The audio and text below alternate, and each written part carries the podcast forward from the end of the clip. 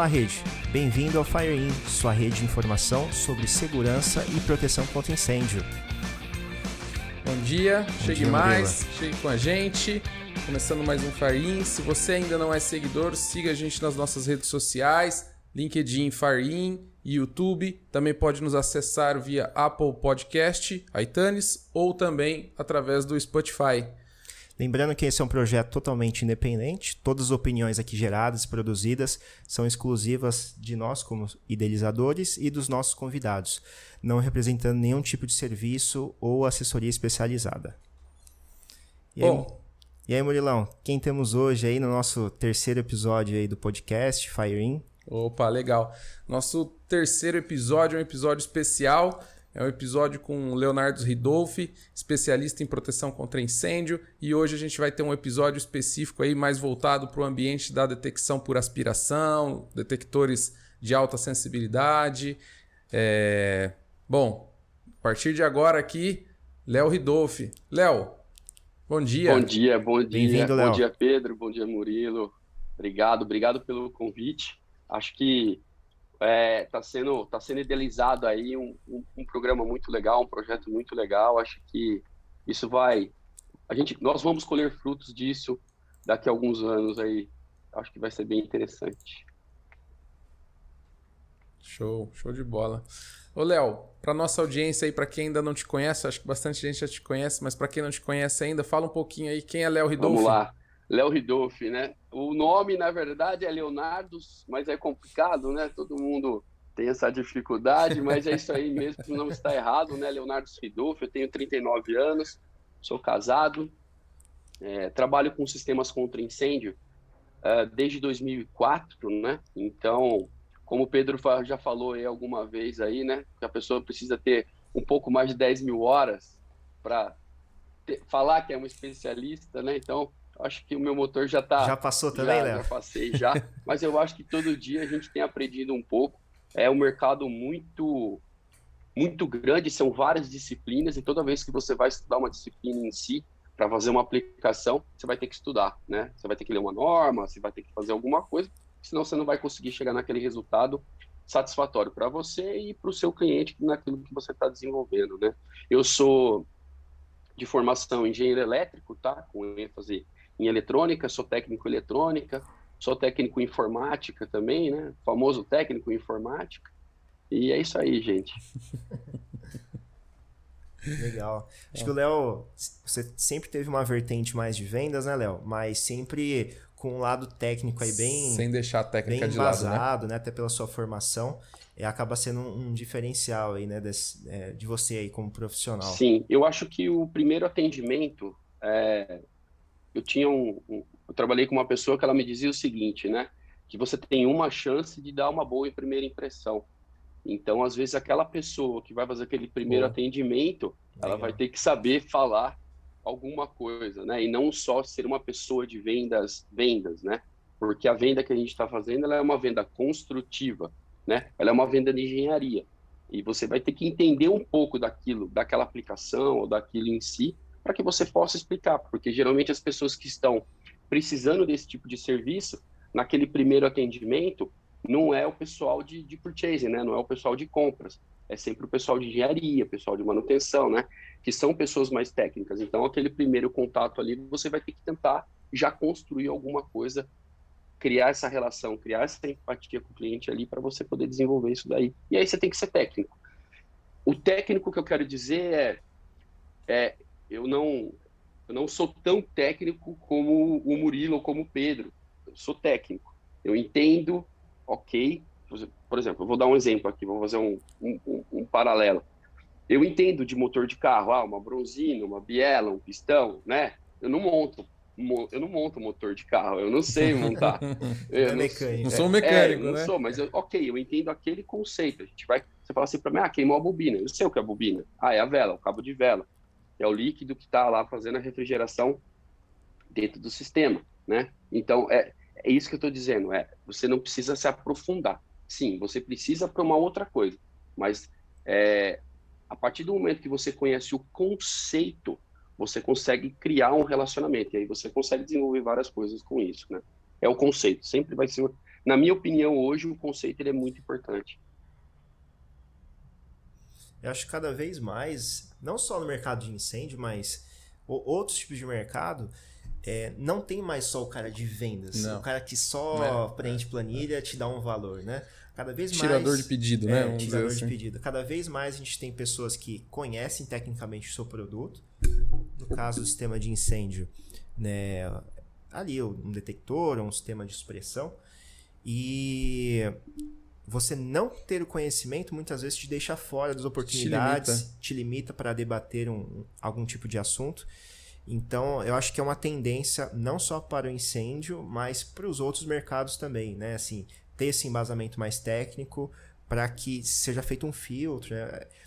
Hoje em dia, assim, é, existem cada vez mais variáveis né, em cada tipo de venda. É o cliente, é o tipo de aplicação, é o produto.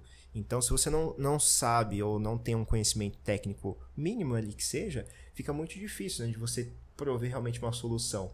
É, é, é, até um pouquinho clichê, né? Tem um. As empresas acabam usando muito aquela, aquela frase, ah, eu vendo valor, né? Não é. vendo produto. Obrigado. É um pouquinho clichê, né? É. Mas, no, no fundo, assim, tem um pouco disso Sim. também. É. Na verdade, você é vende a solução, né? Eu, eu, eu, eu, ia tocar exatamente nesse ponto. Eu concordo que a frase é um pouquinho clichê, mas de fato é a realidade. É. Se você pegar a maioria da missão das empresas que trabalham no nosso segmento, qual é a missão? Vou, vou tentar aqui dar um resuminho.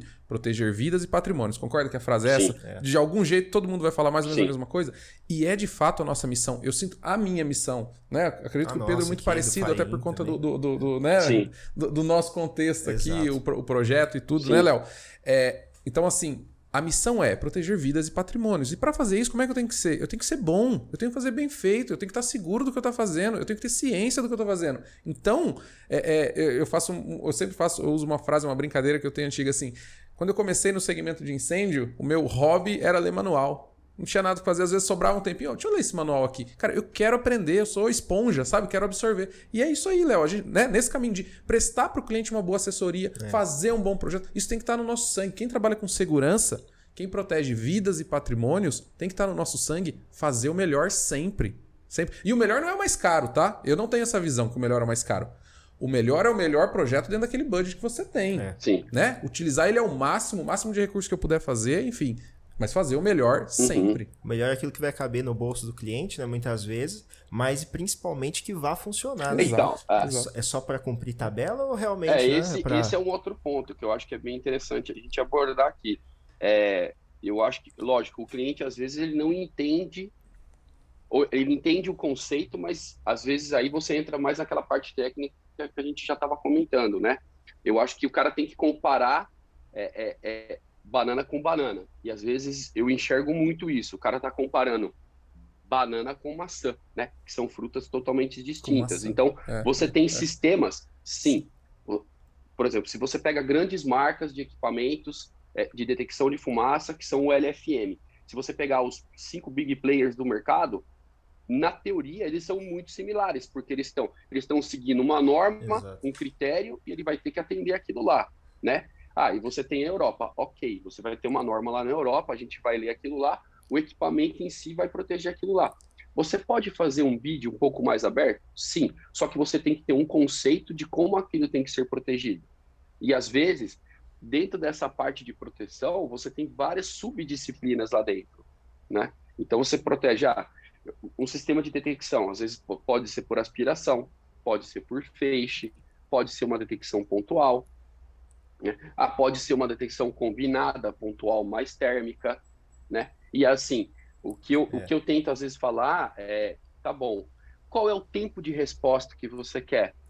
Como que você vai fazer o seu plano de ação? Né, eu acho que o último podcast aqui, vocês falaram né, bastante do plano de ação lá. Sim, o plano de ação, ele é um plano de ação, você tem que ter uns times ali, os pontos marcos dentro disso, né? E os times que aquilo vão ter a resposta. Então, Pô, se eu tenho um sistema que responde em 60 segundos, ele é mais rápido do que o sistema que responde em 90, ou em 120, ou até mais, né? E, e às vezes o pessoal não leva em consideração também as condições climáticas ou mecânicas ou físicas que tem dentro daquilo lá. Então, por exemplo, é, vou, vou, dar um exemplo aqui que acontece muito comigo às vezes. Eu vou proteger um galpão. Ok. Ah, vou colocar um sistema de detecção por feixe BIM. Ok. Só que aquele é um estoque, é um warehouse, aonde você tem algumas portas de acesso, você abre e fecha aquilo o tempo todo, e você então você você vai ter uma condição que, se você tiver um fogo, aquela fumaça ela vai ser diluída quase que o tempo todo, porque você tem uma troca de ar um pouco mais elevada dentro daquilo lá.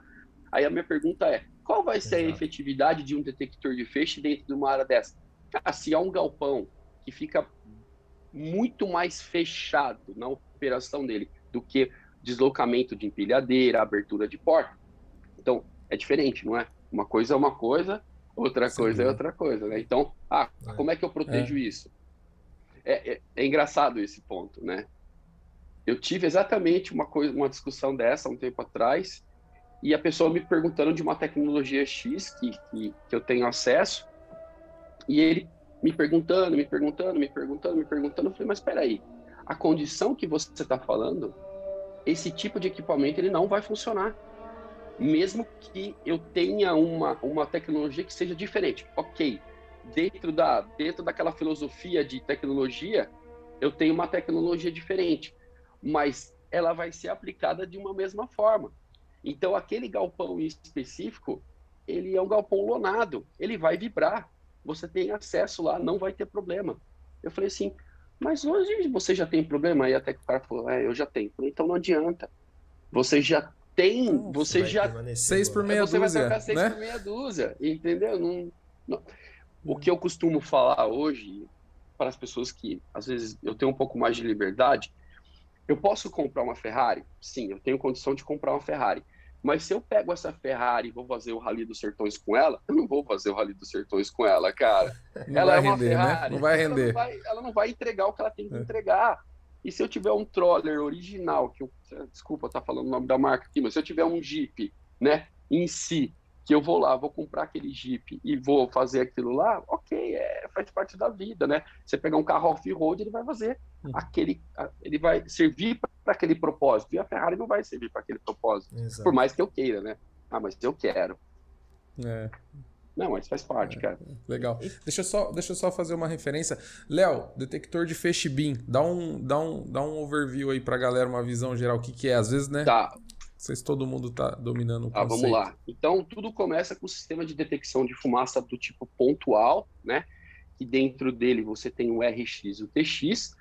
E todo detector de fumaça ele vai ler uma unidade, assim como quilômetros, metros e assim por diante. Então, qual é a unidade que um detector de fumaça vai ler? É índice de obscurecimento por metro ou por pé. Pé é porque boa parte dos equipamentos que a gente tem, tem é, conhecimento ou acaba trabalhando são equipamentos americanos, tá?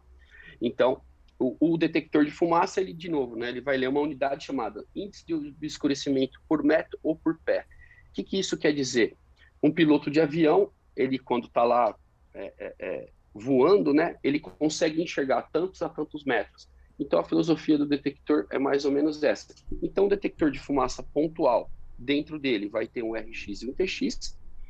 Uma vez que a fumaça passar por aquilo lá, é uma, uma refração, você vai ter um espargiamento da luz, porque ela estava mandando uma intensidade de luz para um lado, e aquilo não vai chegar do outro, porque a fumaça vai dissipar aquilo lá, você vai ter uma redução de sinal e o detector vai acionar. Como é que funciona o detector de fumaça BIM, né? o detector de fumaça por feixe? Esse RX e TX que estão dentro de um único lugar, você vai colocar ele separado, né? Então, existem é, equipamentos no mercado que possuem um RX e um TX separados, Existem equipamentos que possuem RX e TX de um lado só e do outro lado é um espelho. Esse sinal vai ser emitido daqui para cá, refletir deste outro lado e voltar para o detector. Ou ele vai enviar o sinal desse lado e vai receber desse lado. Ponto. Como é que ele vai funcionar? Você vai ter que ter um incêndio, um sinistro, a fumaça vai ter que subir até o feixe dele para que ele altere aquela concentração, aquela sensibilidade e que ele possa fazer ali o acionamento do sistema. Né? E aí você tem as condições mecânicas e climáticas dentro daquilo que você está protegendo, né? Mas é isso aí. Legal. Legal. Eu queria tocar, queria tocar num ponto. É, à medida que a tecnologia foi evoluindo, a gente foi criando alguns modelos, né, de tipo de detecção, né? O pontual, né? O próprio feixe que o Léo comentou e os sistemas de aspiração também. Mas basicamente todos operam da mesma forma. A filosofia, a por filosofia, trás. o conceito. Normalmente você tem um, um feixe ali de infravermelho que vai fazer essa análise aí, né? De é, porcentagem de, de gás, de obscurecência Isso. ali, né? De fumaça, aliás, de obscurecência na, naquele range ou, ou na câmara, se for um detector de aspiração. Então, Léo, minha pergunta é o seguinte: é, cara, a gente tem alguma perspectiva de mudança, assim, algo mais drástico de tecnologia, sair um pouquinho do infravermelho, ter alguma outra, algum outro tipo de recurso para fazer detecção? Ou, ou no fim a- são só melhorias em, Da mesma da tecnologia. mesma tecnologia? Assim, o que, que você pensa sobre isso, cara? Eu, eu penso das duas formas. É, eu acho que as pessoas, elas hoje você tem mais tecnologia, então é, você consegue melhorar aquilo que já foi criado, dando é, outros, outras facilidades ou os outros componentes que vão aumentar a confiabilidade daquilo lá, né? Então eu acho que o sistema de detecção, qual é o maior problema dele? Alarme falso. Então as pessoas vão trabalhar para que não exista alarme falso. E sim, eu acho que também o pessoal está se aplicando em outros tipos de detecção, né? Então, por exemplo, é, eu trabalhei numa empresa que tinha um sistema de detecção de fumaça por câmeras de CFTV, né? Então, aquele DVR, ele tinha um software que trabalhava através de um algoritmo, você conseguia, através da câmera, você conseguia detectar a fumaça, porque a fumaça, ela tinha um padrão, né? Hum, Para que não desse o alarme. Né? E eu acho Opa, que isso está voltando, né? Com câmeras térmicas, não o detector de chama. O detector de chama ele vai servir para uma aplicação, né? Mas uma, uma, uma- devido à pandemia, que, que você teve muita aplicação de câmeras térmicas, né? Então a- a- o pessoal Sim. começa a olhar aquilo lá com outros olhos. Eu fiz uma vez uma proteção de uma casa de bomba, é, uma casa de bomba de bombeamento de, de, de combustível e lógico, qual é a a, a, a prim- a primeira aplicação que você vai pensar? Sistema de detecção de chama. Mas são motores elétricos. Então, se você também tivesse ali câmeras térmicas olhando para o funcionamento daquele motor, aquele motor, no funcionamento dele normal, ele vai ter uma temperatura X. Se passar daquilo lá, você vai dar o acionamento. Né? Então, você consegue criar alguns parâmetros. Né? Mas eu acho sim, Pedro, que as pessoas elas vão é, é, se aplicar cada vez mais em desenvolver, melhorar aquilo que já é existente e também partir para novas tecnologias, né? Mas desde que sejam confiáveis, né? Claro, claro. Um ponto, um ponto interessante que você falou, eu aí falando um pouquinho de futuro, assim, a, visão que eu tenho, né? Que eu participei um pouquinho de detecção, sinto assim, a gente hoje está muito na detecção do incêndio, né? Na detecção né, preventiva no sistema de combate a incêndio. A- a- o, o- overview que eu tenho, assim, eu diria, a gente caminharia para uma detecção preditiva. Algo precoce, algo andando junto com a manutenção, por exemplo. Esse exemplo que o Léo falou, eu trabalhei um tempo num sistema com, com correias transportadoras. Imagina se o meu sistema de detecção de incêndio ele combinasse a manutenção preditiva do sistema da correia transportadora. Vou dar o exemplo, vou ilustrar aqui para vocês. Lógico, em geral, né, falando aqui em índices, em números, a maioria dos sinistros em correias transportadoras ele está linkado ao travamento do rolete, travamento de rolamento, certo? Elevação de temperatura, a graxa, os lubrificantes entram em ponto de gota, escorre, esse aumento de temperatura causa autoignição do lubrificante, autoignição do lubrificante vai para correr, combustível, blá blá blá blá. E se o meu sistema de detecção monitorasse a temperatura dos roletes? Eu informo a manutenção da planta que tal rolete aqueceu. Vai lá, troca o rolamento, faz a corretiva. Eu nem deixo chegar em algo que pode no futuro se tornar um princípio de incêndio. Detecção preditiva.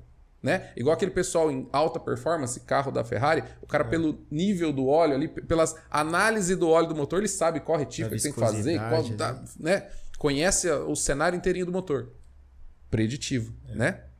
O pessoal de manutenção é, é- é forte nessa questão preditiva. Então, eu, eu, eu vejo isso, tá? Para mim, aí, o futuro dos anos é a detecção de incêndio caminhar para algo aí mais voltado, mais próximo do time de manutenção, ser mais. É, já existem, se você for parar É, para eu acho- pensar, já existem alguns sistemas que caminham nessa de temperatura, sim, eu sei que existe, E também alguns de fumaça, alguns sistemas de fumaça, eles já têm, eles já, eles já realizam uma automanutenção. É. Né? Já existe isso. Isso é muito interessante. Só para só complementar, Murilo, eu acho que às vezes é assim, as pessoas pensam muito no, no, no CAPEX, né, no investimento. E às vezes as pessoas é, não pensam é. no OPEX, na operação. E às vezes quando eu vou salvar de dinheiro na operação, o que, que aquilo vai me ajudar, qual é o retorno que eu vou ter naquilo. Ah, ok, eu vou gastar um pouco mais agora, mas ao longo dos anos eu vou ter um ganho com aquilo lá, né? Eu acho que às vezes também falta falta, falta isso, né? O pessoal tem essa visão. É muito imediatismo e às vezes fica complicado.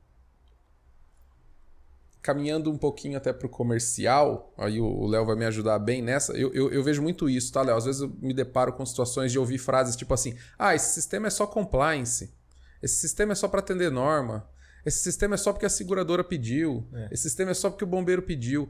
É, é, é, e, e, volta muito, reflete muito o nosso próprio objetivo do podcast, né, Pedro? Difundir conhecimento. Não é só isso. Não eu é. posso ter um sistema, né, de incêndio. Eu, eu, quando a pessoa faz até, até a própria seguradora, eu falo, cara, você já viu o que, que essa seguradora tem de prêmio para o sistema que você está implementando, para um sistema de sprinkler? Vou até generalizar um pouquinho mais, abrir um pouquinho o leque. Cara, você pode talvez negociar, trocar de seguradora, porque uma seguradora oferece um bônus maior por você ter um sistema de sprinkler e pagar o sistema só na troca de seguradora. É. Né? Entre outras, né? toda, toda, toda, toda a própria questão do, do, do, toda a própria questão do da própria manutenção, continuidade dos negócios, enfim. Eu, eu complementando, é, é um tema, um tema complementando isso que você está dizendo, eu já tentei é, algumas vezes tentar relacionar a parte da seguradora é, com a parte da empresa, né, para que elas pudessem conversar e a pessoa entender os benefícios de ter o sistema, né? Pela aplicação, pelo dinheiro, pela por fazer um save daquilo lá e assim por diante. Mas às vezes são informações, são sigilosas e as pessoas elas não vão divulgar aquilo lá de uma maneira é, que seja que, que, que, seja convincente, que as pessoas possam receber aquilo lá e acreditar naquilo lá, né? E, e, e isso é difícil. E aí a gente cai de novo nessa a gente volta de novo no início, né? O cara vai é. querer aplicar é, porque ele é. tem que fazer, porque alguém está pedindo e, e ele não vai dar a, a devida importância que, que, que, deveria ter, né? Isso está muito atrelado à cultura, né? Às vezes do aqui do brasileiro mesmo, a gente só dá importância quando né, é, não tem, tem, tem um evento, tem né? um evento ou fica tá no problema. disponível. Exatamente, quando está no problema. Então, eu acho que se a gente pudesse escalar alguns pontos aqui de ter um sistema até certificado e tudo mais, seria a questão da segurança, né? De pessoas, de patrimônio, mas até pensando um pouquinho é, em valores para a operação do cliente, é, poxa, se o cliente pensar na, na na questão de downtime, por exemplo, né, o tempo ali que ele vai ficar, não vai ter o sistema dele, seja um data center, um, um galpão, a operação, a operação si, trabalhando, si, né? Se ele começar a pensar um pouquinho nesse aspecto, já vai começar a fazer sentido do ponto até financeiro para ele. Então, aí a gente sai dos conceitos triviais, seriam atendimento de norma, bombeiro, é, seguradora, a questão de segurança, para algo até talvez que lhe dê mais importância, não sei, não deveria, né? Mas uhum. às vezes é o que acontece. Mas mesmo assim ainda existe uma dificuldade, né? Da, de, das, das pessoas entenderem o, o valor de um sistema de incêndio, e aí eu, eu incluo aqui todas as disciplinas. Pedro, e assim, eu gostaria de fazer um comentário em cima disso que você está dizendo. É, lógico, né? Uma pessoa de vendas ela vai usar todos os argumentos possíveis e impossíveis para tentar convencer alguém. Mas o que você disse é muito importante. Eu acho que o que tem que ficar claro para todo mundo é, inclusive, e isso mais claro ainda para o usuário final, aquele cara que recebe o sistema, qualquer sistema, tá? ele tem que é, tentar entender que quando eu tenho um equipamento é, certificado e aprovado, alguém foi lá e testou e aprovou e certificou que aquilo vai fazer aquilo. Vou dar um exemplo. Ah, um detector de fumaça pontual num laço com 1.500 metros, com 2.000 metros, vai falar com o painel em até 10 segundos. Ok, tá lá, foi testado. Alguém colocou aquilo para funcionar daquela forma, naquela condição específica. né? Ou o cara foi lá, ele desenvolveu uma placa de fibra ótica para fazer os painéis de incêndio falar em rede. Aí ele vai falar para você, olha, se for uma fibra X monomodo, vai fazer tantos metros entre os painéis, se for uma, mono, uma multimodo, vai fazer tantos metros. Mas alguém foi lá e certificou. Ah, existem equipamentos que não possuem fibra ótica? Sim, existem, vários, de várias marcas. Aí se eu colocar um conversor de mercado, a responsabilidade é tua. O fabricante não testou aquilo lá daquela forma. Ele não certificou. E o que as pessoas entendem é o seguinte: a partir do momento que você tem uma aplicação de um produto que não está de acordo com os critérios da norma ou os critérios do próprio fabricante, ele não vai te dar garantia daquilo lá. Se você precisar da ajuda dele, você não vai ter. Aí, vamos lá, é simples. Você tem um carro, seu carro está original, está tudo legal, a seguradora foi lá e fez o seguro dele. Se você, por algum motivo, foi lá, rebaixou, fez isso, fez aquilo, mexeu no motor do carro, se você tiver o sinistro, a seguradora, ela não vai te pagar. Ponto. É simples assim. Exato. Ponto. Essas questões de sistema certificado dá, um, dá uma briga. Dá uma discussão, Dá uma discussãozinha, uma discussãozinha Porque, grande. Porque é, o conceito é difícil, às vezes demanda tempo para você é, explicar para as pessoas que o sistema certificado é como o Léo falou. Ele não tem margem para fazer adaptações. É algo assim. Chega até a ser um pouquinho chato de tão quadrado que é. Mas é isso mesmo. Não tem como fugir. Se o cara quer um selinho da certificadora X ou Y e tem um certificado né, descrevendo os equipamentos, são listados, não adianta. Você tem que usar aqueles equipamentos que estão naquele certificado. Uhum. Ah, eu vou pegar um, um, um, equipamento certificado de uma marca, um equipamento certificado de outra. Ok, você vai ter um certo nível de confiabilidade. Foi até testado, mas eles não foram testados em conjunto. Em conjunto. Então, a, o, o termo sistema certificado não é válido. Isso, isso, isso, isso é importante, né? Assim, para o pessoal entender que não adianta eu fazer um picadão aí de equipamentos é, certificados. Opa, meu sistema é certificado. Não, amigão. Uhum. Sistema certificado é diferente de equipamento certificado, né, Léo? Isso também, também é. em, em, algumas disciplinas a gente vê muito. É o tal do Frankenstein, né? Faça um Frankensteinzão, ó, é certificado. Não, não. Uma coisa é uma coisa, outra coisa é outra coisa. É, queria também falar um pouquinho, Léo, sistemas de aspiração. Esse é um tema também aí extenso aí. Como é que a gente pode, como que a gente entende, como que a gente entende o que é um sistema de aspiração? Acho que é um, já, já a primeira pergunta. Legal. Um aspirador? É um aspirador. o sistema de aspiração, na verdade, ele foi criado, né, devido de novo, né? Você tem algumas aplicações, você tem algum tipo, um ambiente específico lá que qualquer outro sistema de detecção de fumaça não vai conseguir funcionar devido a vários aspectos que você tem ali dentro. E aí foi desenvolvido o sistema de aspiração, no qual você tem uma bomba dentro dele que faz a aspiração do ar durante 24 horas por dia, 7 dias por semana, né? E ele tem uma câmera de detecção a laser dentro dele, né? Então, são diodos laser que vão dar, é, vão fazer aquela, vão conseguir detectar a fumaça em si e dar o alarme, né? É, ele não é um analisador de fumaça. Né? As pessoas às vezes confundem um pouco aí os critérios do, do sistema. Ele é um sistema de aspiração.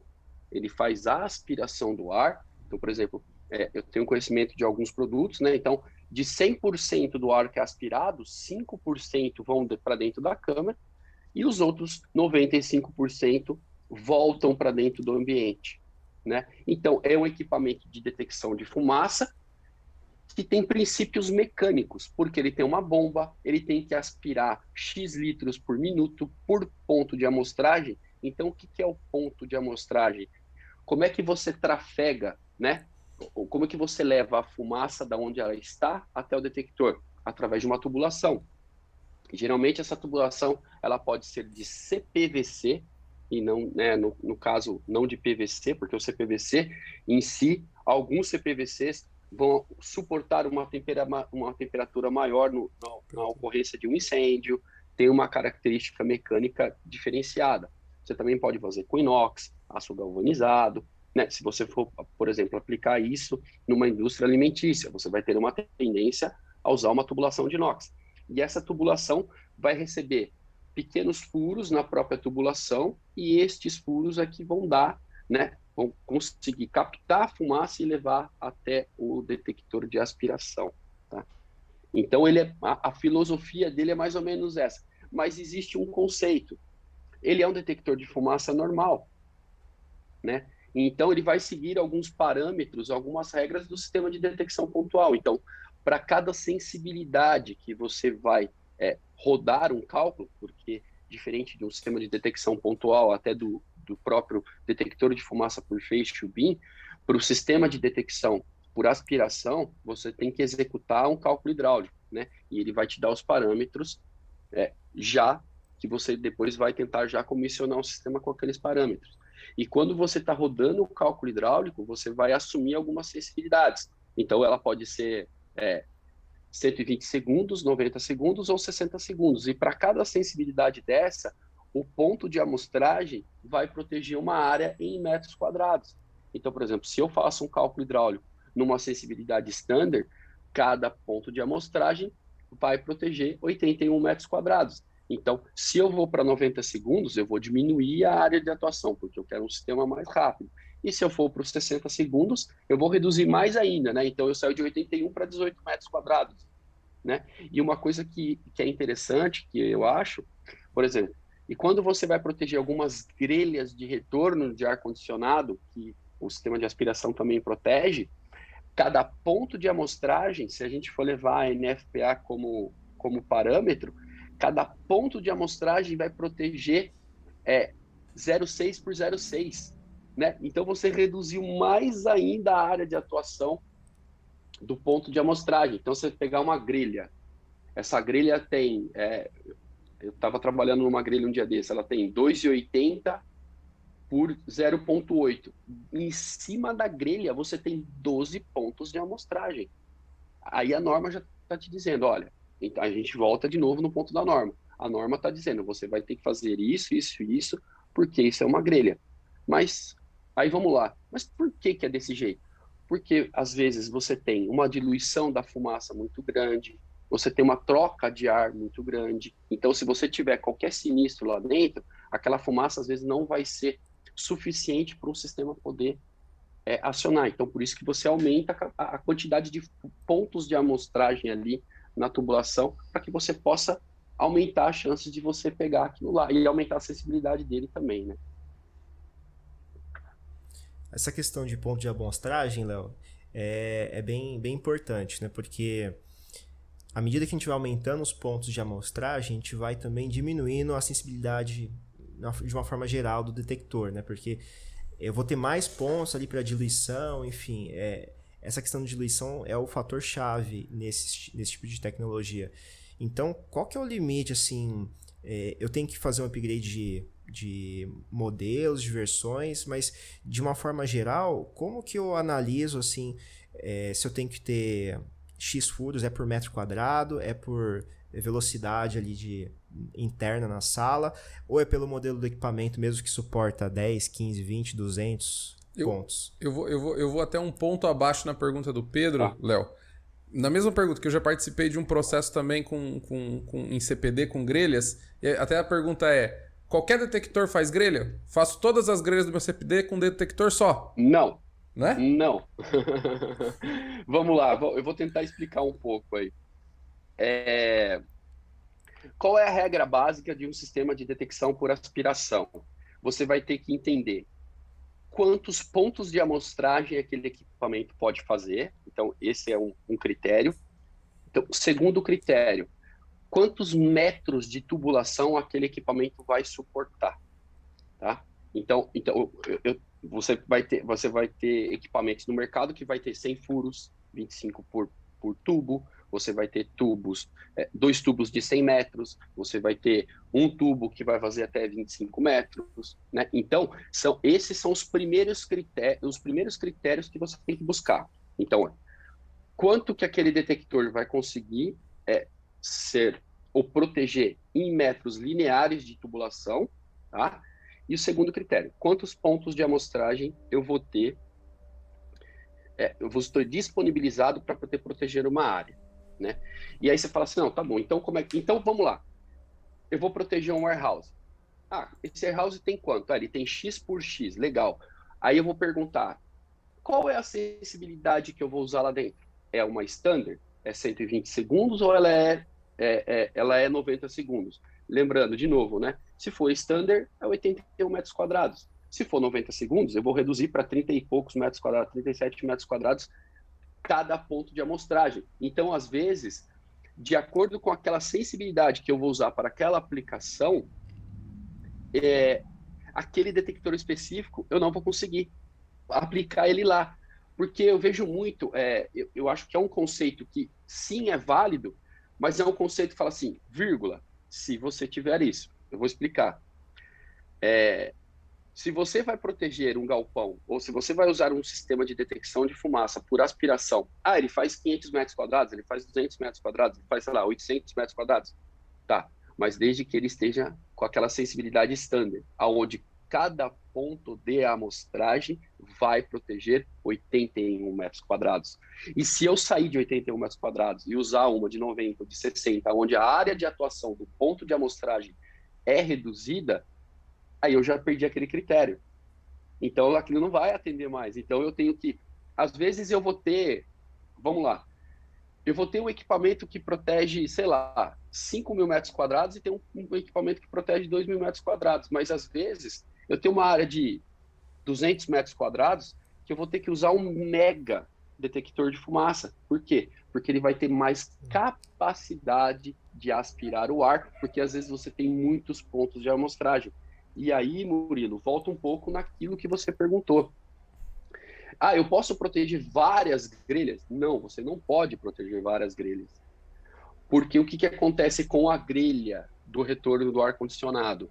Ela tem uma característica é, é, que a norma, bom, eu vou falar da NFPA, porque a NFPA tem isso claro, tá? Se a gente for pesquisar isso, consultar isso em normas nacionais, hoje não existe no Brasil uma norma que vai dar esses critérios, tá? Então, na NFPA 76 lá, ela vai falar o seguinte, que as grelhas de retorno de ar-condicionado, é, cada ponto de amostragem vai proteger 600 por 600, né? 0.6 por 0.6. Aí você vai falar assim, então, tá bom. Ah, se eu tenho esse equipamento aqui, tem uma grelha X, então, ah, eu, essa quantidade de furos que eu tenho aqui dentro, eu vou conseguir colocar aquele detector específico.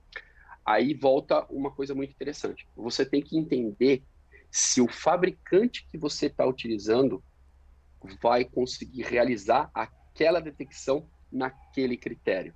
Porque ele pode ser um sistema de aspiração? Sim, ele pode ser. Mas para proteger, às vezes, a grelha de retorno de ar-condicionado, você vai ter um critério muito, muito diferente do normal. Né? Então, e o que, que acontece com a grelha? Às vezes você tem uma quantidade de grelhas muito grande, geralmente em data center. Né? Eu, eu, eu trabalhei data num. Center, acho que é a principal aplicação, Não, né? É. O data center é assim: você tem um data hall. De um lado você tem 14 retornos de ar-condicionado, do outro lado você tem mais 14. né? É, é, é assim. Não, e é, não, é redundante. E cada um deles tem 2,80 por 0,80. Então você imagina a quantidade de ar que sai lá de dentro que você troca dentro daquele ambiente em específico. E o porquê que você não, às vezes não pode estar utilizando um único equipamento para proteger várias grelhas de retorno de ar-condicionado. Porque lembra que no início eu falei que o sistema de aspiração ele é um detector de fumaça, porém com princípios mecânicos. Se você tem três grelhas, você está protegendo com um único detector. Se duas grelhas estão funcionando e você desliga a outra, ele vai desbalancear. Ele não vai entender aquilo lá. Ele vai dar um erro de fluxo, porque o sistema tem que trabalhar balanceado. Então, o Murilo aí que entende um pouco mais de mecânica, né? Acho que o Pedro também, né, vai entender um pouco. Eu sou de, é, sou de elétrica, é, aí eu é. deixasse pro Murilo. Não, eu, eu vou até eu vou até além, eu até pulo essa, é, além, lógico, né, tem essa questão, mas tem a própria questão da detecção, a gente fazer uma detecção falsa. Se eu tenho diferença de pressão entre as máquinas, se essas máquinas estão com vazões diferentes, máquinas CRA, né, basicamente CRA. aí, elas estão com vazões de ar diferente, eu posso ter uma máquina aspirando mais. E a gente volta no tema diluição e aí eu estou diluindo mais o ar. Então vamos pensar o seguinte: eu tenho três grelhas, eu estou com as três grelhas, é, um, um, detector, um único detector de aspiração, olhando três grelhas, três máquinas CRA. Por algum motivo elas se desbalancearam, tem uma com mais vazão. Aquela com mais vazão, ela está normal, mas uma com menos vazão está em sinistro, né? Naquele, naquele aquele ciclone que ela vai formar dentro do data hall, começa a pegar fumaça muito difícil, né? A probabilidade do detector pegar é muito pequena, porque aquela máquina que está com mais vazão vai inundar de ar limpo o tubo de amostragem consequentemente vai ser muito mais difícil de eu enxergar a fumaça naquela terceira máquina crack que está com baixa vazão. Então, né, a própria questão da diluição ali, diferença de pressão, consequentemente maior vazão, né? Eu posso ter um problema de uma falsa leitura, uma leitura enganosa, né? Eu não ler um, um sinistro. Não, e, e, o que você está falando, Murilo, é muito importante, porque e aí você entra em critérios de projeto. Então, as perguntas, lembra que né, a gente comentou que você tem que fazer as perguntas corretas, porque você tem que aplicar aquilo corretamente é. e tal. Aí você entra nesse aspecto. É, eu falo assim, tá bom. É, como é que você vai ligar as máquinas? Como que elas vão funcionar? O data center vai estar, exato, elas vão estar exato. funcionando é constantemente? É simultâneo? Não é simultâneo? É simultâneo? Não é, é simultâneo? Constantemente? Por, por Qual é o regime? Porque senão eu vou ter mais detectores, eu vou ter menos detectores. Ponto. PT saudações. É, e se às vezes eu colocar menos detectores, na minha operação, aquilo vai falhar. Vai falhar porque ele não vai ter capacidade, ou ele vai falhar, ele vai dar um alto fluxo, vai dar baixo fluxo, né? Porque você está ali aplicando um pouco mais de pressão nele lá, porque uma das grelhas foram, foi desligada, né? Então, aí começa. Mas é, aí a gente tem um tema muito importante aí, é preço. Né? Aí volta, mas o cliente final, cara, volta. se a gente não levar isso para o cliente final e falar assim, o cliente final, olha, a gente tem esse critério, vamos definir um critério aqui, porque aí todo mundo vai apresentar um, um, orçamento em cima do critério que foi feito, né? E ele tem que te ajudar também, porque ele vai, ele, ele tem que saber a operação dele. Não, o meu data center vai funcionar 24, né? Vai ser 24 por 7. Então tudo vai estar funcionando. Ah, então ok. Então eu posso reduzir um pouco o número do sistema de detecção ali que vai proteger. Aí ele fala: não, eu tive um caso desse um tempo atrás para a mesma solução, eu tive quatro opções. Mas por quê? Porque o cara entendeu aquilo que eu estava explicando para ele. Ele coçou a cabeça e falou assim: Mas é assim? Eu falei: É, é assim. As máquinas CRA, ela tem 4 metros de altura. Nossa, é uma mega máquina. Só que é o seguinte: uma mega. É, são mega máquinas. E aí você, sei lá, eu vou dar um exemplo aqui: tinham, sei lá, seis máquinas. Só que para aquela operação específica, somente três vão estar tá funcionando. E as outras três estão dentro do mesmo ambiente. E ele já queria colocar o sistema das outras três. Falei, mas o sistema vai falhar. Ele não vai funcionar. Aí, aí, aí que começa. Ah, mas eu posso colocar um detector maior? Pode. O que, que eu vou ter que fazer? Depois eu vou ter que fazer um outro cálculo hidráulico e distribuir aquela tubulação lá em cima. Né? Eu posso usar um equipamento menor? Eu tenho que saber se meu equipamento menor vai conseguir proteger a grelha daquela forma. Falando em CPD, caminho, supressão. Posso fazer supressão com sistema de aspiração? Consigo cruzar laço no detector de aspiração? Preciso de dois instrumentos? Como funciona isso um pouquinho, Léo? Dá uma ajuda aí pra galera. Já vi uns, já vi umas, umas uns sistemas meio doidos aí no mercado. É, vamos lá. Sim, isso é possível. É, a norma libera isso, né? Isso está tá escrito na norma. Qual é o princípio do sistema de supressão? Dois dispositivos tem que cruzar a informação para que você faça o disparo da cabeça de comando elétrico, né, para que você tenha supressão ali por agente limpo e assim por diante. Até o sistema de água, né, Murilo? Um, um pre-action da vida sim. aí, né? É, sim, você pode cruzar o sistema de, de detecção de fumaça por aspiração com qualquer outro dispositivo, lembrando sempre que o sistema de aspiração ele tem alguns níveis de alarme. Então ele vai ter alerta, ação, fogo 1, fogo 2 é recomendado sempre utilizar o fogo 2, né? Para você fazer a supressão. E você não pode. E lembrando, né? É, para cada para cada evento desse que eu disse, você tem um relé específico, né? Então você vai ter o relé de ação, o relé de alerta, o de fogo 1 e de fogo 2. Você não pode é, você não pode cruzar os dois relés, porque aquele equipamento é um só.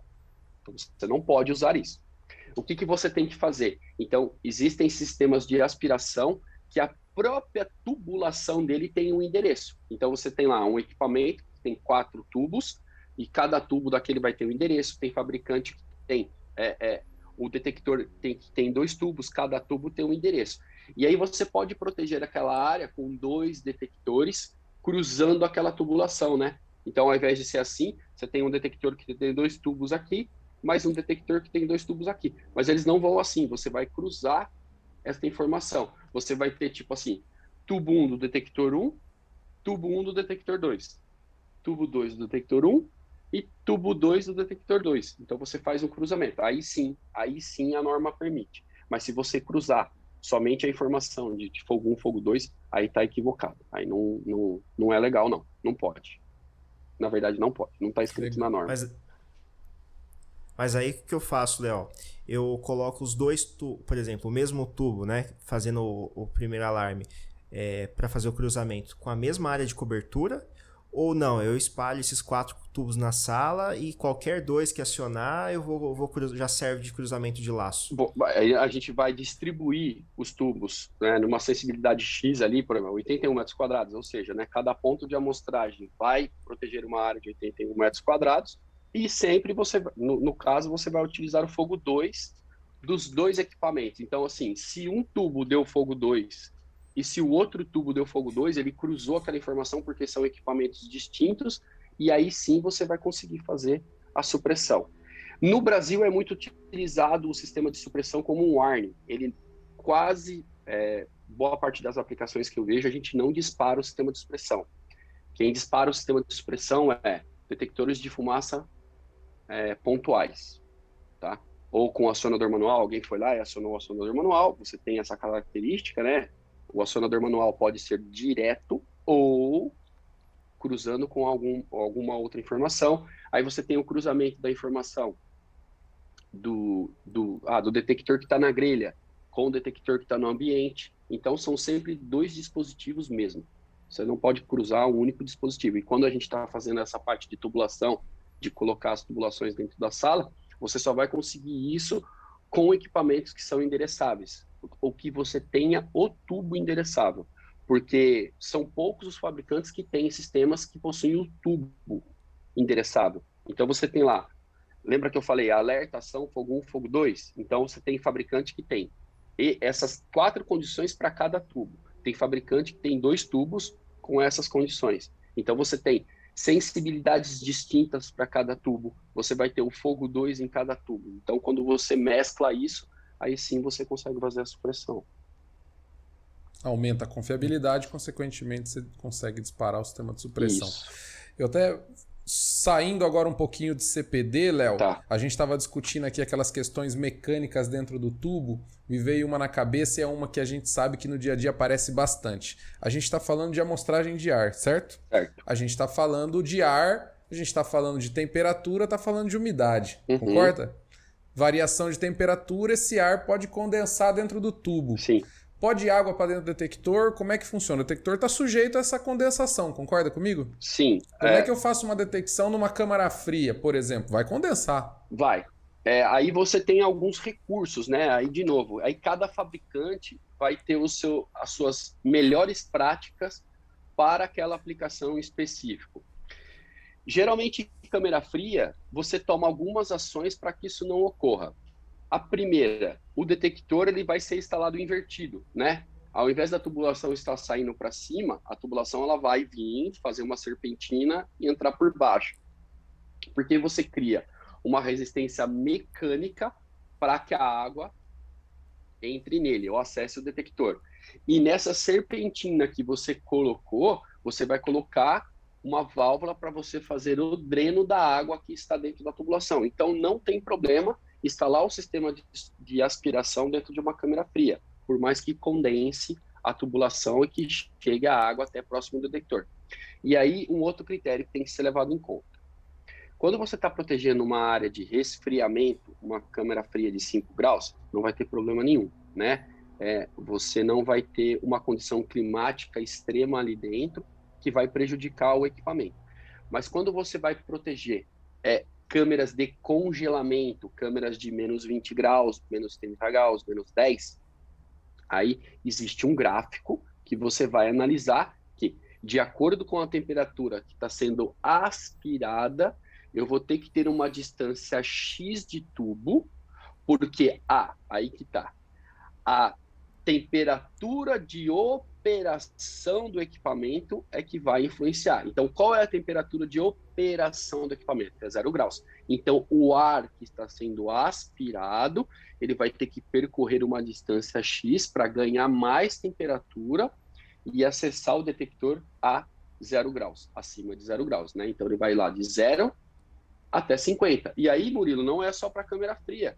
Eu posso proteger uma área com muita temperatura? Com 70, 80, 90 graus com sistema de detecção de fumaça por aspiração? Sim, eu posso proteger. Posso. Só que eu vou ter um gráfico que eu vou fazer o inverso. Eu vou saber quantos metros de tubo eu vou ter para que o ar entre dentro da temperatura de operação que o equipamento vai suportar. E aí, voltando ao assunto principal aqui, que é a câmera fria, é, você tem os pontos de amostragem. Os pontos de amostragem, eles são né, um conezinho, né? No, no bico do cone, você tem um furo. Esse furo é de 2, 2,5, 3 milímetros, 4 e assim por diante. O que, que acontece? Uma vez que você tem a condensação, você vai criar água neste bico. A água vai escorrer e ela vai congelar. Ela congelando, eu bloqueei o fluxo que está sendo aspirado naquele ponto de amostragem e aí o meu detector ele vai falhar, ele vai dar uma falha chamada baixo fluxo. Por quê? Porque aquele bico de amostragem está interrompido. Lembrando que um detector de aspiração ele tem uma característica mecânica. Cada ponto de amostragem vai ter uma vazão de 2 litros por minuto. Então, o detector em si vai vazar X litros por minuto. Se eu tampar um bico, ele vai dar problema de low flow. É assim como se eu injetar muito ar em algum dos bicos, ele vai dar problema de alto fluxo. Então, eu tenho dois problemas: baixo fluxo e alto fluxo. Então, alguns fabricantes possuem bicos anti-congelamento, que é um bico convexo, né? Então, ele é, um, ele é assim, o, o ponto de amostragem está aqui. Se a água, se você tiver água, a água ela vai escorrer pelas paredes. E isso vai fazer o quê? Não, vai fazer que não congele o centro dele, que é onde você está fazendo a aspiração. E geralmente a condensação são sempre, é, geralmente acontece perto das portas de entrada, onde você tem aquela porta que tem as fitas lá, né? Então, ali você tem bastante condensação naqueles pontos que vão ali, e perto das máquinas que estão fazendo, ó, que estão insuflando o ar dentro da câmera fria. Não existe um cálculo matemático que vai falar assim, ah, eu preciso aplicar este bico para que é, eu não tenha uh, problema de baixo fluxo. Não, é mesmo na operação. E geralmente o cara da câmera fria, ele sabe mais ou menos aonde a câmera fria dele congela mais e congela menos. Mas essas são as regras. Então, ponto um, sempre o detector invertido.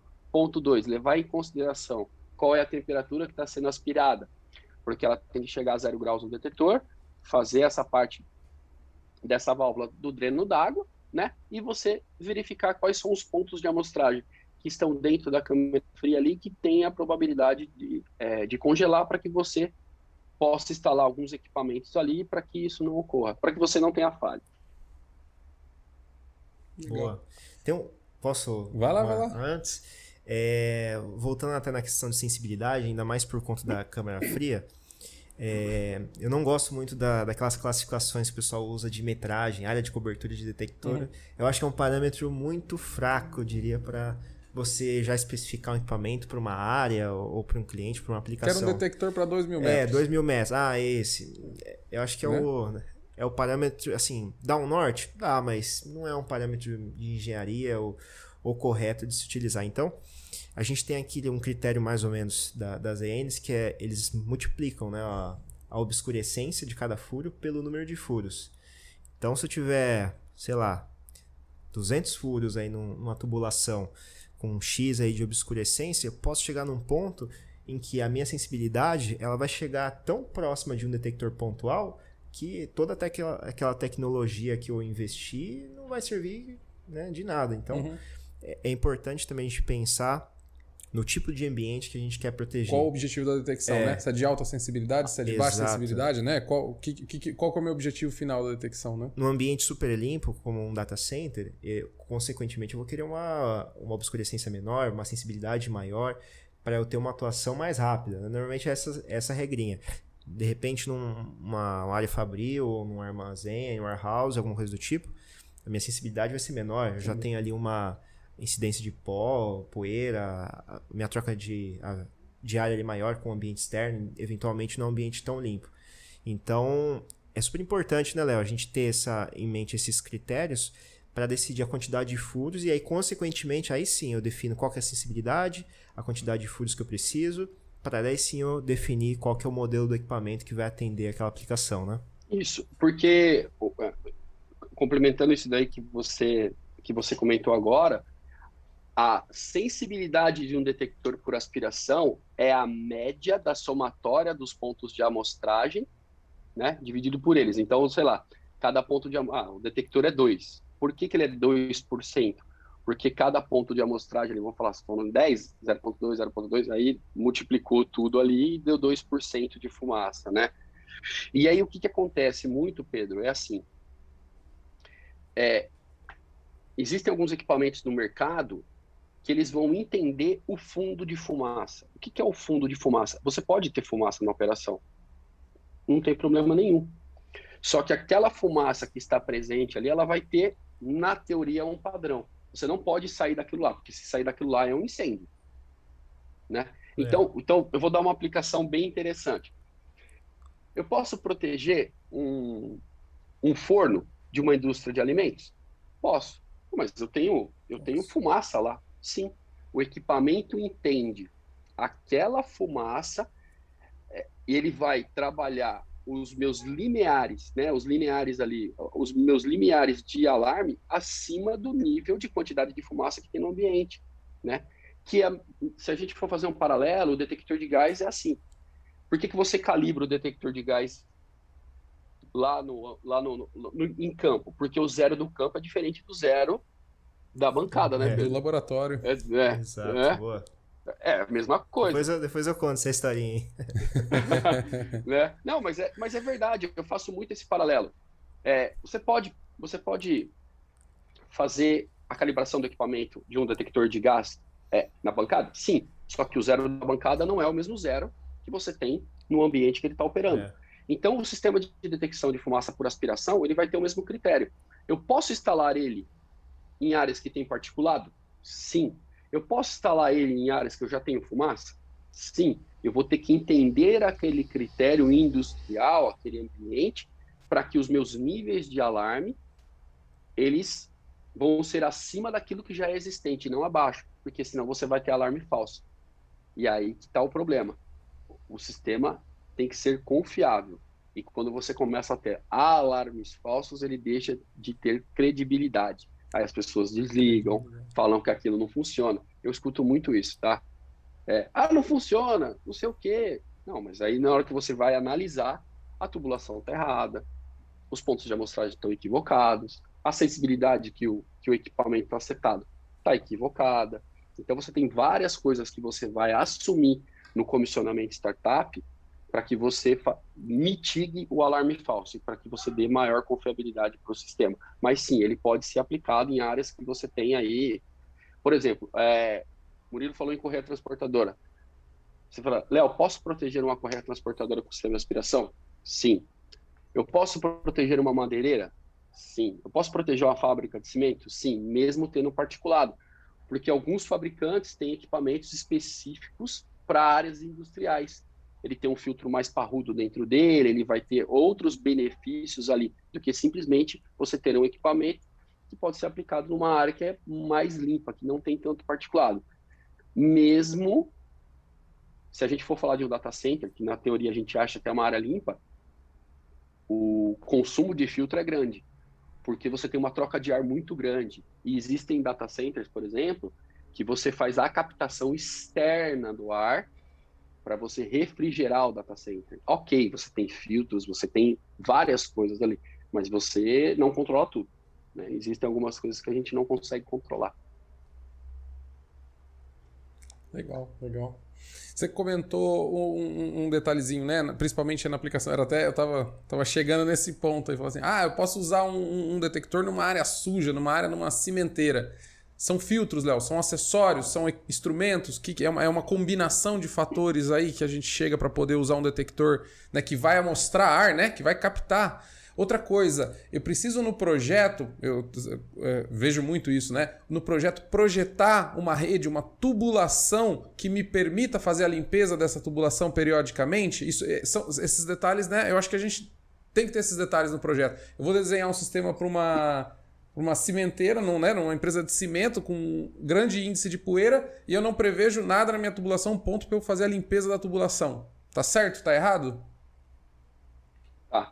Sim, você é, geralmente quando você vai fazer o projeto, se for áreas industriais que você tem muito particulado, você tem, já tem que fazer a previsão é, de válvulas para que você possa fechar um, um, um, desabilitar o detector, né? Nessa desabilitação, você é, acoplar ali um aspirador de pó e fazer a aspiração da tubulação. Esse é um ponto. Segundo ponto, você pode prever um sistema de ar comprimido na própria tubulação, aonde ele vai fazer uma rotina é, seis vezes ao dia, cinco vezes ao dia, jogando uma pressão X ali dentro da tubulação, para que você possa fazer a purga da poeira que está dentro da tubulação. Tá? Então você tem esses critérios. Então, sim, você tem que fazer a previsão disso. Uma coisa que eu vejo muito recorrente, o que, que é? você vem com a tubulação e entra no, no detector direto, né? Só que você tem que fazer uma limpeza. Então, o correto seria ter uma válvula no meio do caminho que você possa desrosquear ela e tirar aquela tubulação do lugar. Porque o que, que acontece? Na manutenção, você acaba quebrando aquelas conexões que existem em cima do detector. É, em relação a filtros, quando você vai trabalhar numa área que tem muito particulado, você pode agregar outras coisas no sistema também para você mitigar e aumentar a vida útil do detetor. Você pode colocar filtros externos na linha, né? De novo, você pode inverter o detector, porque você cria uma barreira mecânica para a poeira chegar até ele, tá?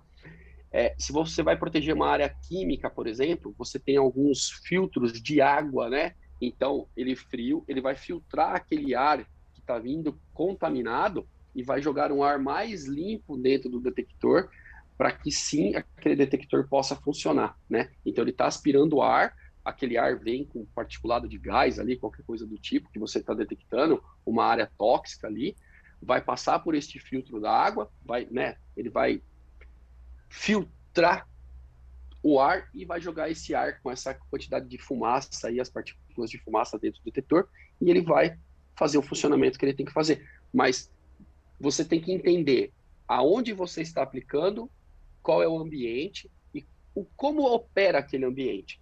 Eu já desenvolvi projetos de sistema de detecção por aspiração e correia transportadora de carvão. Fala, mas como assim? É, normal. O que, que eu vou colocar? Vou colocar filtro externo, vou colocar um filtro d'água, vou instalar o sistema invertido e vou conseguir fazer a detecção. Né? Então eu tenho que tomar alguns cuidados para que eu possa aplicar o equipamento daquela forma. Né?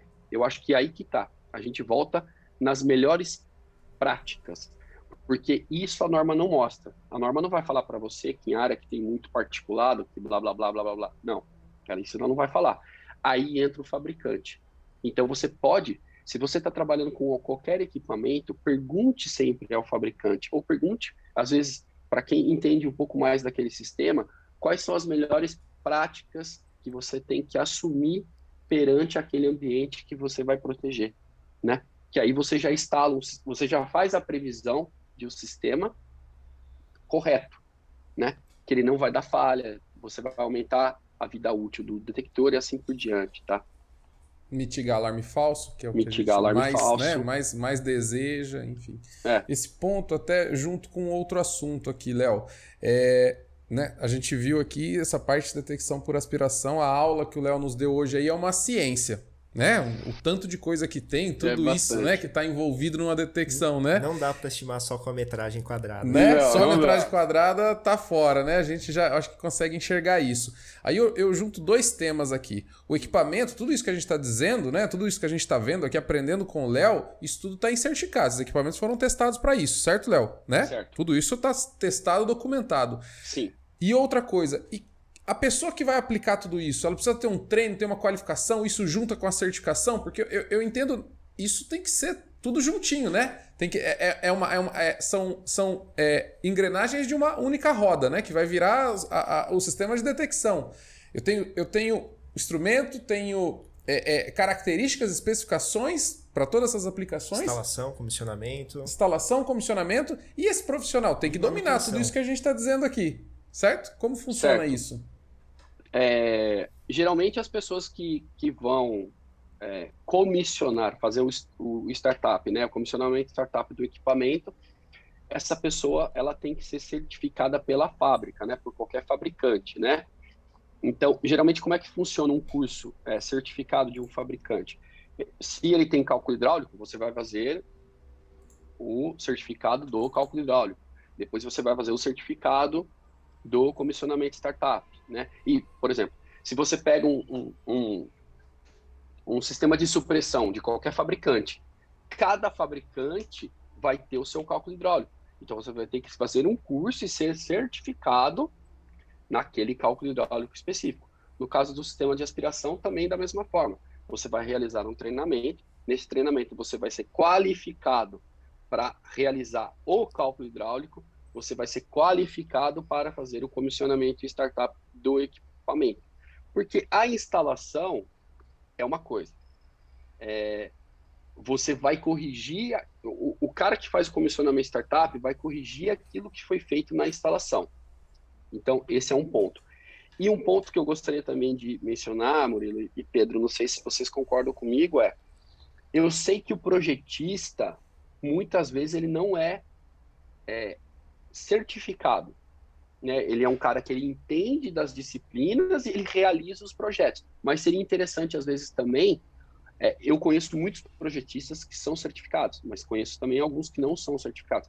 Então, seria interessante, às vezes, o projetista também ter a noção da certificação do equipamento para que aumente também a, a, a, carga técnica que ele tem em relação à aplicação daquele, daquele equipamento. Porque, assim, o cálculo hidráulico do sistema de aspiração, mais ou menos o que está no papel, é aquilo que vai, ter, vai estar em campo. Inclusive, até os padrões de alarme dele. Porque eu fui lá e, e falei, olha, você é, sei lá, standard. Ah, o seu nível de alarme é esse, esse, esse. O cálculo hidráulico já mostra isso. Ah, cada ponto de amostragem vai ter 2 milímetros. Então, você vai ter que já instalar aquilo com cada ponto de amostragem é 2 milímetros. O que eu vejo muitas vezes, o cara vai em campo, tá dando problema de fluxo, ele começa a furar mais a tubulação para fazer a normalização do equipamento. Não, não é legal, né? Mas sim, a pessoa tem que ser certificada. É, eu acho que é, é, eu acho, Murilo, é, não é que ela tem que ser certificada porque ela tem que ser certificada.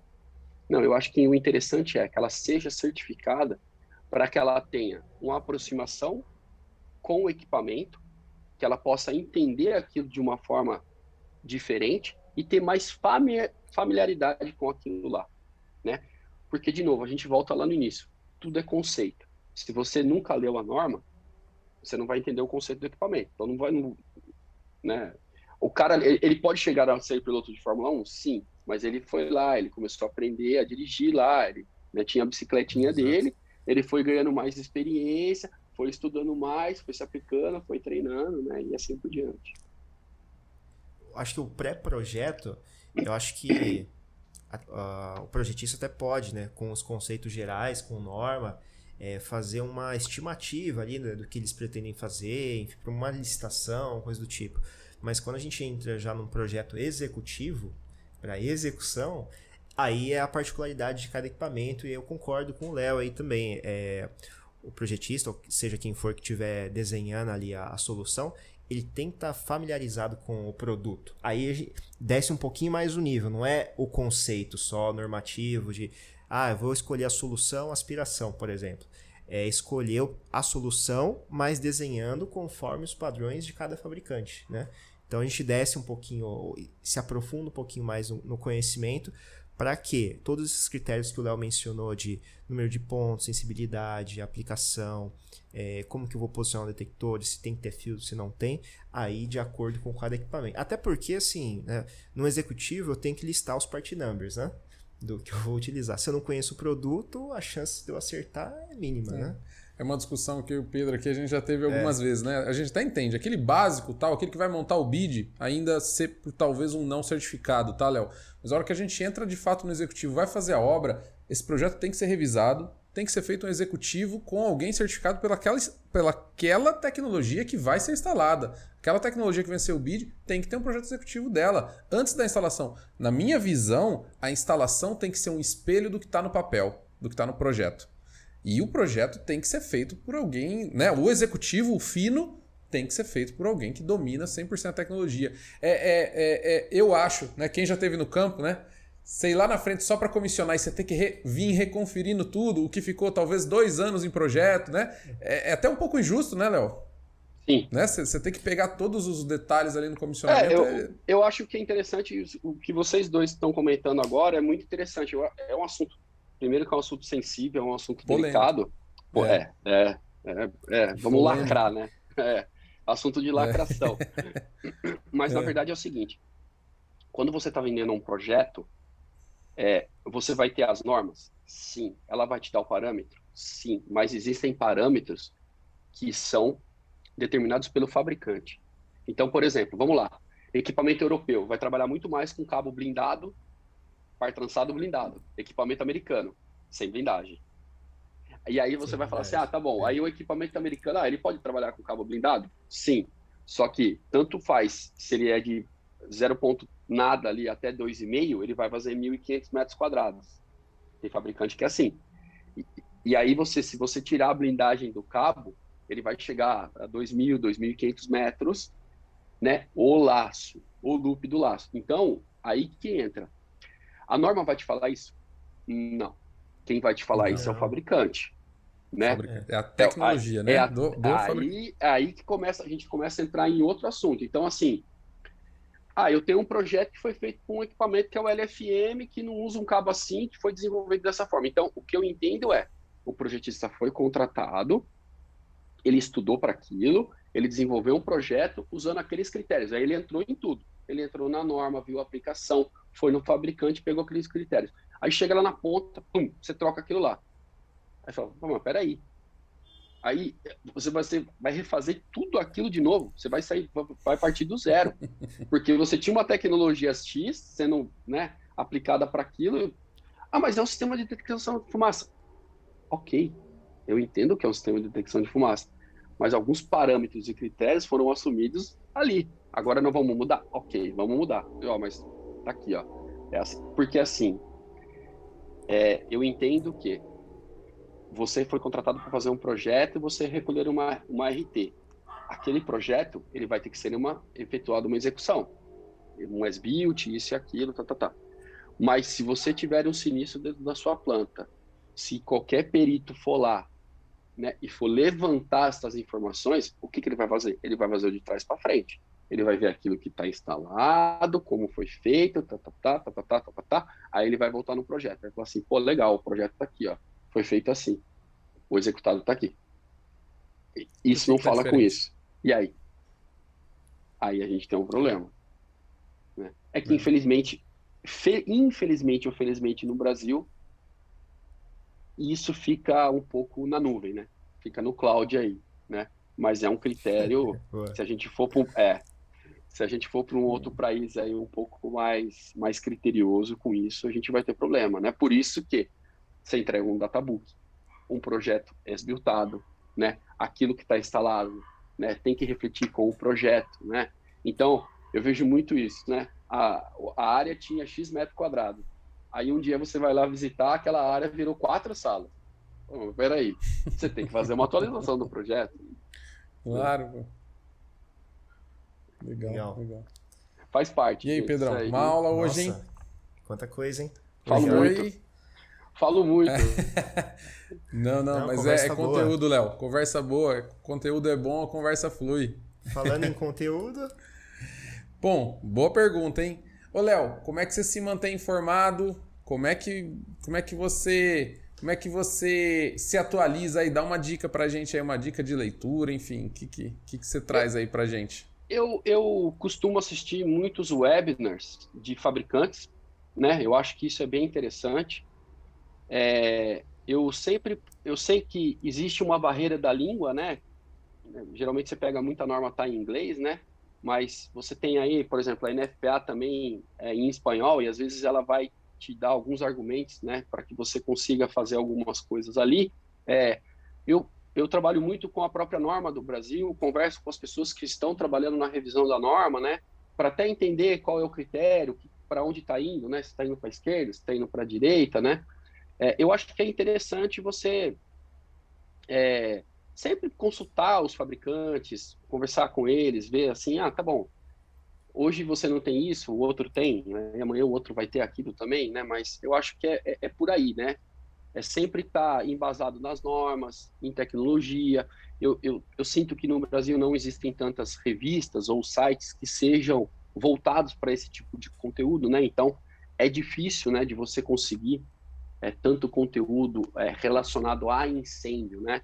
Diferente de outros países, aqui no Brasil ainda não existe um curso que você possa fazer para te dar uma base, né? Você aprende, como todos aqui, nós aprendemos porque fomos trabalhar em companhias que tinham essa, essa disciplina em específico. É. Mas não é uma faculdade igual de elétrica que você vai lá, passa na prova é. e você vai aprender aquilo lá. Tá feito.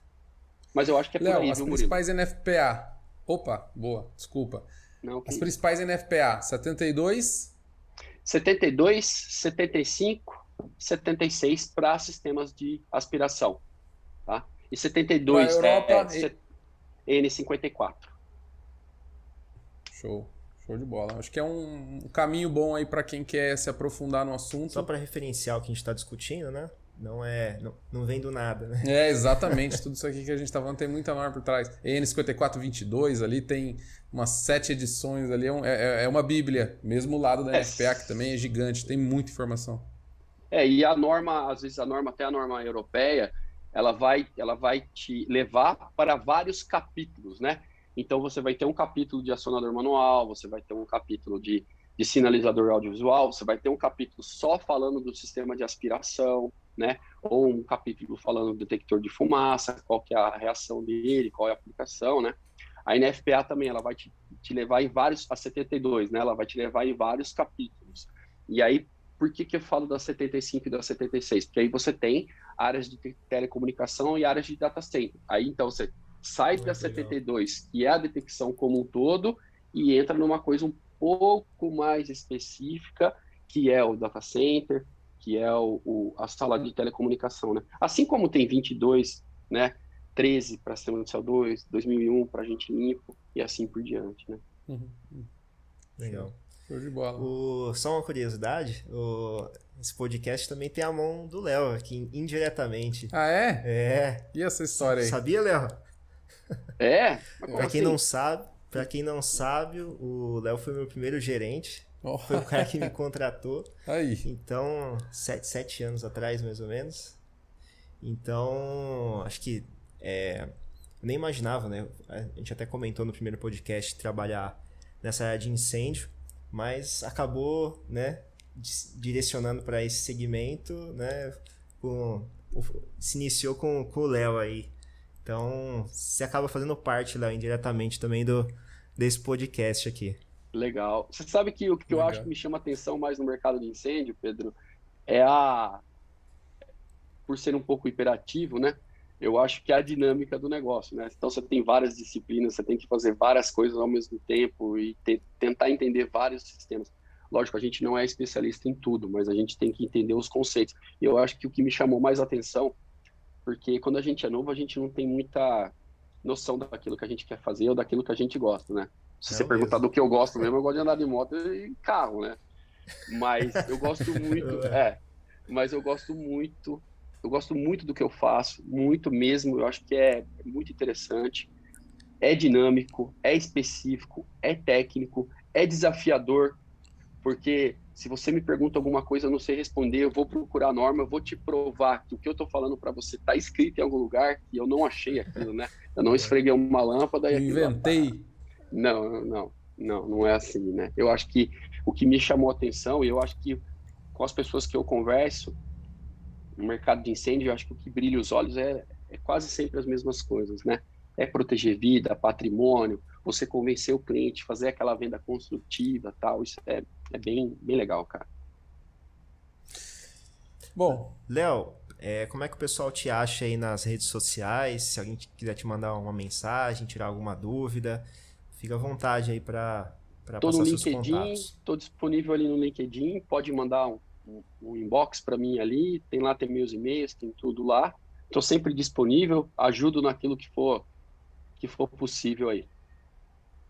Leonardo Ridolfi, LinkedIn, certo? Leonardo, é, esse não erra. Se você escrever Leonardo lá, vão aparecer poucos. só tem um. Não, só, no Brasil só tem esse. Não vai, não vai, ainda não, não tem outro. Leonardo Ridolfi no Brasil, um só, tá fácil. Tá, não, esse tá fácil, tá lá. Esse show, vai achar, show. pode mandar o um inbox, a gente vai conversar.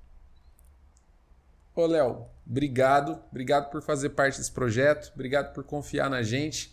Obrigado pelo seu tempo, estar tá aqui conosco e principalmente, né? Democratizar a informação, democratizar a, a, a, o, o, conteúdo de sistema de proteção e combate a incêndio. Obrigado pelo é, apoio gente, aí. A gente está desconstruindo, né? Como é que foi a palavra que vocês usaram no primeiro podcast lá, Pedro? Que o teu amigo comentou. Democratizando. Isso, é isso aí. É uma palavra legal. Informação. É isso aí. Gente, legal. Eu agradeço muito a oportunidade é, eu acho que aquilo que a gente pode fazer, a gente faz, né? Então, a informação está aí, a gente Exato. compartilha, não tem problema nenhum. Show de bola. Léo, muito obrigado. Obrigado a todo obrigado. mundo que nos acompanhou até aqui.